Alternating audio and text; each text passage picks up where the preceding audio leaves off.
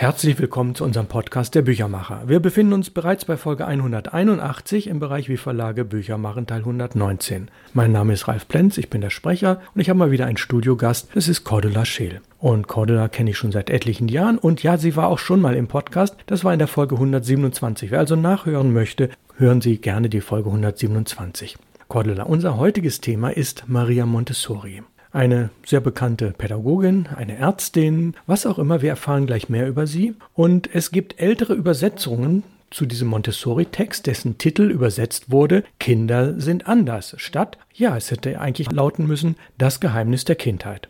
Die alte Übersetzung ist sehr sachlich. Hast du eine Vermutung, warum sich diese beiden damaligen Übersetzer hierzu entschieden haben? Denn deine eigene Übersetzung ist warmherziger und empathischer. Ja, und auch zu einem Beispiel kommen wir nachher. Und warum machen wir überhaupt den Podcast? Ja, du hast eben Maria Montessori neu übersetzt und das Buch wird in wenigen Wochen erscheinen. Also, jetzt meine Fragen an dich und jetzt bist du dran. Gehe davon aus, dass der eher sachliche Titel Kinder sind anders der damaligen Zeit geschuldet ist. Maria Montessoris Bücher in der Hitlerzeit als unerwünscht verbrannt, wurden gern als esoterisch abgetan, Außerdem war die Montessori-Erziehung nicht straff genug. Sie ließ dem Kind zu viel Spielraum. Diese Ansicht war 1952 und bis in die 80er Jahre noch durchaus lebendig. Der von Maria Montessori gewählte Titel Geheimnis der Kindheit mochte bei vielen auf ein unwissenschaftliches, eben weibliches Buch hinweisen. Ungeachtet der Tatsache, dass hier eine anerkannte Wissenschaftlerin ihre Thesen entwickelte. Eine sachliche Übersetzung mochte auch eher den Zielen der nach dem Ende des Faschismus wieder zugelassenen Frauenbewegungen entsprechen, die unter anderem auch um die wissenschaftliche Anerkennung der Frau kämpften. Zur Erinnerung, erst 1949 war gegen heftigen männlichen Widerstand im deutschen Grundgesetz die Gleichstellung von Mann und Frau verankert worden. Ja, sehr schön nochmal dieser kleine historische Exkurs. Cordula, wenn man als Übersetzerin sich einem Text nähert, sollte man dem Thema, in diesem Fall hier Medizin, Kinderpflege, Erziehung, sollte man in diesem Fachbereich viel Fachwissen haben? Wäre das hilfreich? Und was wären eigentlich die Vor- und Nachteile davon? Es kommt darauf an, worauf der jeweilige Schwerpunkt des Buches liegt. Medizinische Fachausdrücke müssen stimmen, selbstverständlich. Wo ein Lexikon nicht weiterhalf, habe ich durchaus den Rat von Medizinern eingeholt. Zu den Themen Kinderpflege und Erziehung habe ich mich zur Zeit, als ich meine Kinder erwartete, rundum informiert. Wobei nebenbei bemerkt, das Standardwerk unverändert die Mutter und ihr erstes Kind von Johanna Haarer war. Dieses Buch führte zur Hitlerzeit den Titel Die deutsche Mutter und ihr erstes Kind.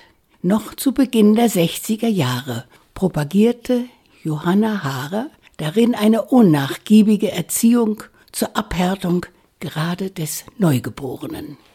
Zu großes Fachwissen, ja, das kann dem spontanen Umgang mit dem Kind durchaus schaden. Mit dem Buch in der Hand zu erziehen, ist eigentlich nicht das Richtige. Eine Ansicht, die auch Maria Montessori vertrat. Ja, danke. Cordula, du bist Mutter und Großmutter. Was in dem Montessori-Text, den du übersetzt hast, hat dich eigentlich besonders angesprochen?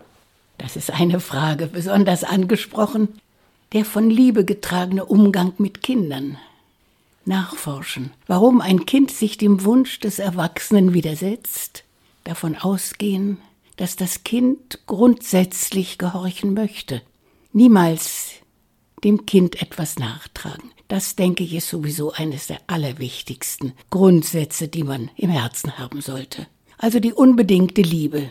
Dazu gehört auch, dem Kind Sicherheit für sein Leben mitzugeben, einen Leitfaden, Strukturen, an die es sich halten kann. Gelingt es dem Kind, Aufgaben zu bewältigen, so empfindet es zunächst einmal Zufriedenheit mit sich selbst. Jedes Lob eines Menschen, den es liebt, wird es glücklich machen. Daher, wir können kaum genug loben. Ja, prima. Nun gehen wir mal zum Inhalt des Buches. Ich habe drei Statements herausgesucht aus dem Buch und wüsste gerne dazu, welches du mal vertiefen möchtest. Das erste Statement. Die Liebe schlummert in der Psyche. Das Kind ungestört spielen lassen. Und das Kind hat seinen eigenen Rhythmus. Zu welchem dieser Stichworte möchtest du aus deiner Übersetzungsarbeit gerne etwas beitragen? Gerade im Anschluss an das vorige Thema möchte ich zum Punkt 1, die Liebe schlummert in der Psyche, Stellung nehmen. Maria Montessori entwickelt in den Kapiteln 6 und 7 die Entstehung des geistigen Embryos und den sensiblen Aufbau der Psyche. Sie geht weiter als die Religion, die seinerzeit davon ausging, erst im Moment der Inkarnation, im Augenblick der Geburt, werde dem Körper der göttliche Funke, die Seele eingehaucht und damit die Liebe entzündet. Maria Montessori ist es wichtig nachzuweisen, dass dieser göttliche Funke und damit die Liebe in sehr frühem Stadium dem Embryo mitgegeben wird. Dadurch wird er überhaupt erst fähig, sich aus eigener Anstrengung zu inkarnieren.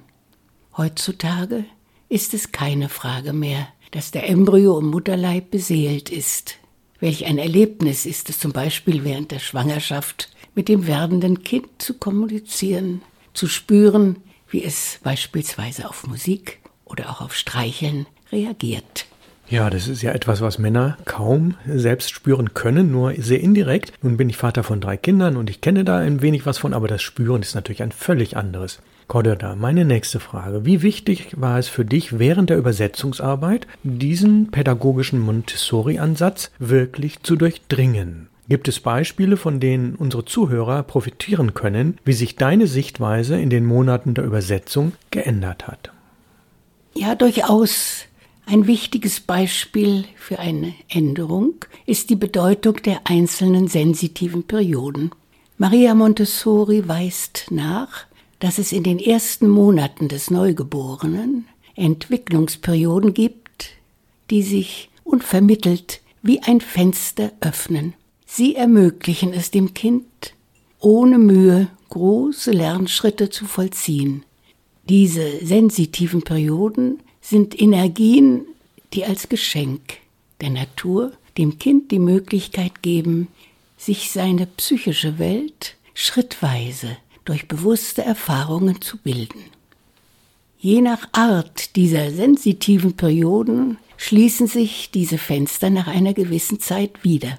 Was innerhalb dieser Frist nicht gelernt worden ist, kann später, wenn überhaupt, nur unter großen Anstrengungen erworben werden. Das war mir nicht bekannt. Mit diesem Wissen fällt es natürlich leichter, in gewissen Entwicklungsphasen die nötige Geduld aufzubringen, wenn ein Kind auf eine Störung unwirsch oder launisch, wie es in dem Buch immer wieder heißt, reagiert. Das ist vielmehr sein gutes Recht. Instinktiv will es diese Zeitfenster optimal nutzen. Gehen wir nochmal auf den Inhalt einmal ganz pragmatisch. Die Bedeutung des Bettes für das Kind oder das freie Spiel. Das Bett ist für eine lange Zeit das Reich des Kindes, in das es sich zurückziehen kann, in dem es sich wohlfühlt, in dem es spielt. Natürlich soll das Kind ein Bett haben, das ihm freie Sicht und je nach Alter Bewegung innerhalb des Bettes erlaubt. Auch herausklettern und im Zimmer spielen sollte es können, wenn es im Zimmer niemanden stört. Allerdings können die Bedürfnisse der Eltern erheblich mit denen ihres Kindes kollidieren. Wenn es etwa jeden Morgen sehr früh fröhlich zu ihnen kommt, um sie zu wecken. Nein, das geht einfach nicht. Auch Eltern haben Rechte. Am besten vereinbaren die Eltern mit dem Kind gemeinsam einen Kompromiss, der von beiden Seiten dann auch eingehalten werden muss. Ja, und jetzt gehen wir mal in das Thema Übersetzung. Nenn uns doch bitte zwei kurze italienische Originalzitate und wie du sie übersetzt hast. Was wäre sprachlich alternativ möglich gewesen? Im Kapitel Der geistige Embryo spricht der italienische Text vom Zusammenspiel aktiver Bewegungsorgane, in der Physiologie als Musculi volontari bezeichnet. Ein Comportamento volontario ist wörtlich übersetzt ein willentliches Verhalten. Im rechtlichen Sinne spricht man von bedingtem Vorsatz. Handelt es sich demnach um willentlich bewegte Muskeln? Andererseits kann volontario auch freiwillig heißen. Geht es doch eher um Muskeln, die unwillkürlich arbeiten? Ich suche Rat bei einer Ärztin, die den medizinischen Ausdruck willkürliches Muskelspiel bestätigt. Dankbar habe ich mich auch bei der Übersetzung von Helene Helming vergewissert. Der Titel des letzten Kapitels als zweites Beispiel heißt Intelletto d'amore. Kann ich den Ausdruck mit Intellekt oder den Intellekt mit Intelligenz als vielleicht seiner gebräuchlicheren Form gleichsetzen? Worin liegt ein eventueller Unterschied? Ich lerne. Intellekt ist ein philosophischer Begriff, er ist sozusagen das Auffangbecken der von der Intelligenz praktisch gemachten Erfahrungen und Erkenntnisse. Der Intellekt zieht daraus seine Schlüsse und wendet sie an. Ja, was kann ich aus dem anschließenden italienischen Text erschließen hierzu? Ich würde ganz gern einmal auf Italienisch zitieren Tutti i travagli della vita che si svolgono secondo ed entro le proprie leggi e stabiliscono armonia fra gli esseri, acquistano coscienza sotto forma di amore. Übersetzt, alle Arbeitsaufgaben des Lebens, die sich innerhalb seiner Gesetze und im Einklang mit ihnen vollziehen, bewirken Harmonie unter den Lebewesen und gelangen ins Bewusstsein als Liebe. Wenn Helene Helming Intelletto d'amore mit Schaukraft der Liebe übersetzt, erfasst sie poetisch den Sinn. Aus Respekt vor ihrer Eigenschöpfung bleibe ich jedoch bei der wörtlichen Übersetzung der Überschrift des letzten Kapitels Intellekt der Liebe.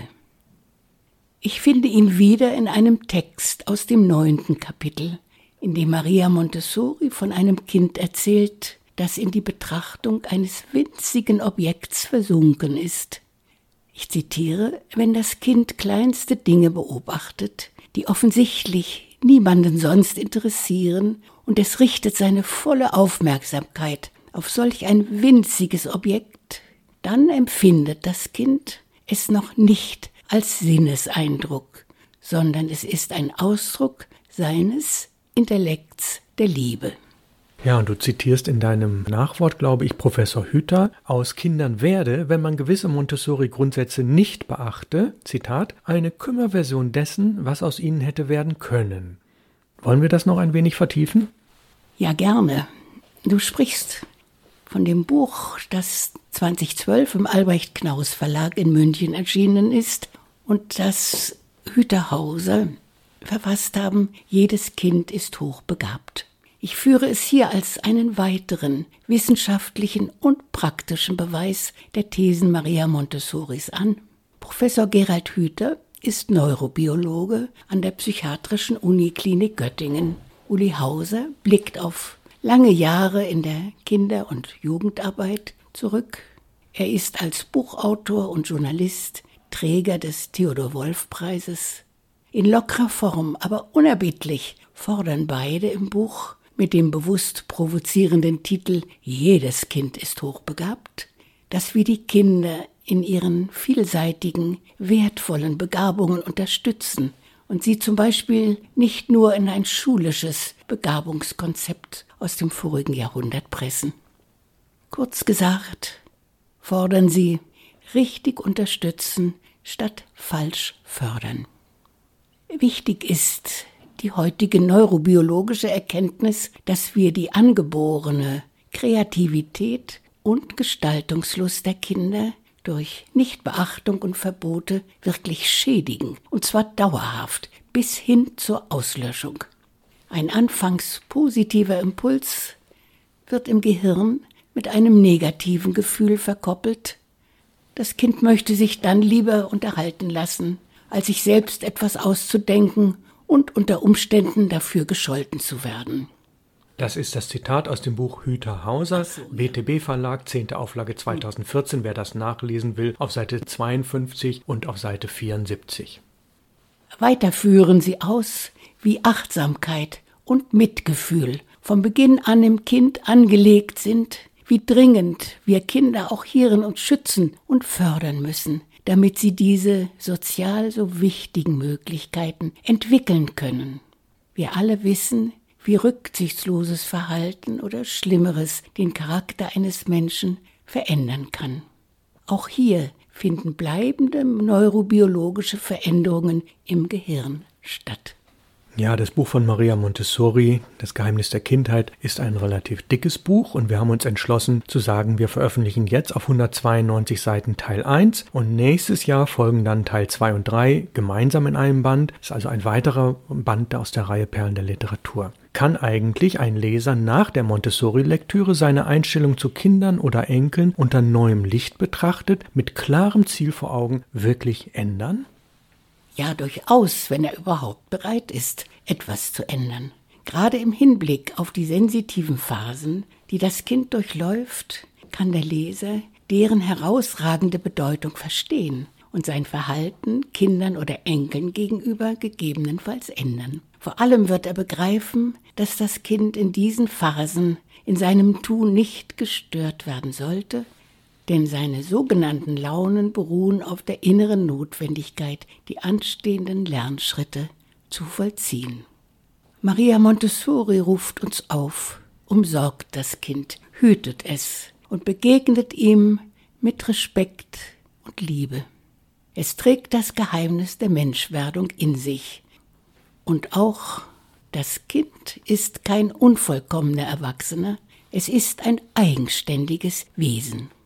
Ja, Cordula, das ging sehr in die Tiefe und ich bedanke mich sehr. Ich habe mich an vielen Punkten an mein Studium erinnert. Ich habe ja Pädagogik studiert und neben Montessori auch andere bekannte ja, Forscher, Mediziner, Pädagogen, Psychologen gelesen und das hat mich damals schon sehr beeindruckt und deswegen bin ich sehr froh, dass wir dieses Buch jetzt veröffentlichen konnten. Das Schöne ist, Maria Montessori ist mittlerweile rechtefrei. Sie verstarb 1952 und deswegen war das der Anlass, dieses Buch neu zu übersetzen und ich glaube, es ist uns sehr, sehr gelungen, an dich den ganz herzlichen Dank für die Übersetzung, für die tolle Arbeit, für die Arbeit auch mit der Lektorin zusammen und deine vor allen Dingen sehr empathische Übersetzungsarbeit. Nächste Woche, da kommen wir nochmal zusammen, da werden wir wieder uns mit Maria Montessori beschäftigen und diesmal mit dem Vor- und Nachwort. Das heißt, Sie erfahren von diesem Buch inhaltlich mehr, noch mehr über die Autorin, die ja Medizinerin war, die Pädagogin war und die mit anderen Forschern in sehr engem Kontakt war. Nächste Woche also der Podcast Nummer 182, wie Verlage Bücher machen, Teil 120. Kommen Sie gut durch die Woche, ich wünsche Ihnen alles Gute und an Cordula nochmal vielen Dank fürs Kommen. Es war mir eine Freude, hier gerade über Montessori im Einzelnen sprechen zu können. Es war mir eine Freude, die Übersetzung zu machen. Vielen Dank, Ralf.